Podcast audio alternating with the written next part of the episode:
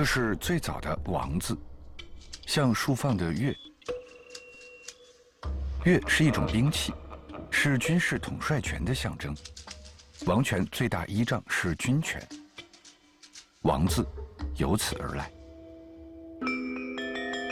商晚期，王室为了占卜和记事，契刻在龟甲或兽骨上的文字，被称为甲骨文。王是甲骨文中出现频率最高的字之一。这片兽骨记录了商王的一次田猎。壬午日，王在昭塞巡游，为了田猎而进入麦山之路，捕获了一只野牛。这是我国博物馆现存的唯一一件文字镶嵌绿松石的甲骨。田猎好比当时的军事演习，是重要的仪式。野牛体型巨大，难于捕获。为了纪念这次田猎，王将此事刻在野牛的肋骨上，并嵌入象征王权礼器的绿松石，彰显权威。商王无事不占，无日不卜。这些龟甲上裂纹的形状，占卜着祭祀、收成、病患、生育。裂纹就是泄露的天机。专门的卜官和看守，管理着这些国家档案。三千年前的生活，被四千个字记录。十五万四千片的甲骨碎片里。我们依据目前能认出的一千五百多个字，可以回忆起商人的一天。早上，丈夫起来，束发的发簪是他可以担起家庭的证明。清水前，他弯腰打扮，照镜子，然后出门打猎。为了走快些，他双手用力上下摆动。在林子里。男人竖起耳朵，留心响动，是一只小鹿。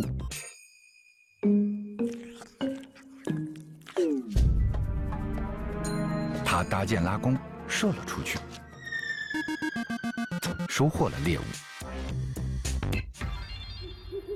弯弯的月亮已经挂在天上，他满载而归，妻子已备好晚饭，是用原腹。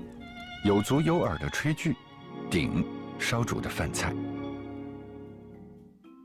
商人以细致的观察力和惊人的想象力，将日常生活中的所见、所为、所感转化成字符，刻在龟甲和兽骨上面。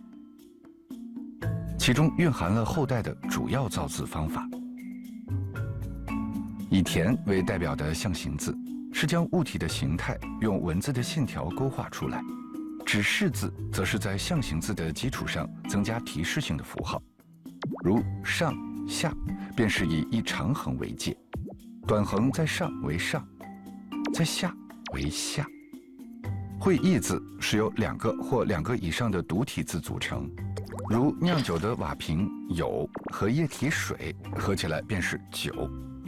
形声字。是指“阳”这类由形旁和声旁构成的文字。甲骨文是中国目前可见最早的成熟文字。有了甲骨文，中华文明就有了记录与传承的工具。经过演变传承，从祖先的心里流传到我们的指尖，从此，从个体到族群，所有的情感、知识、思想、经验。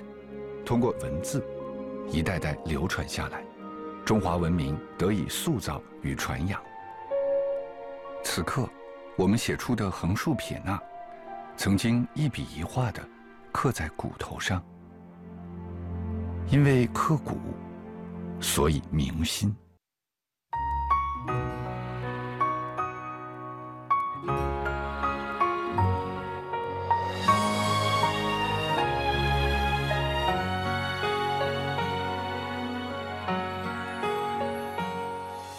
小时候，妈妈常问我，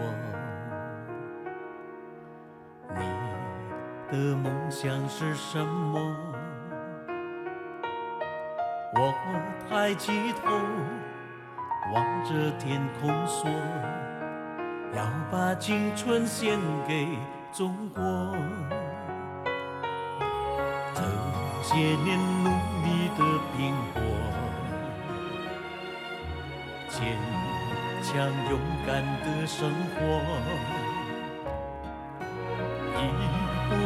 步实现了自我，梦想依然在我心窝。我的中国梦永远在我心中，任岁月匆匆带不走初衷。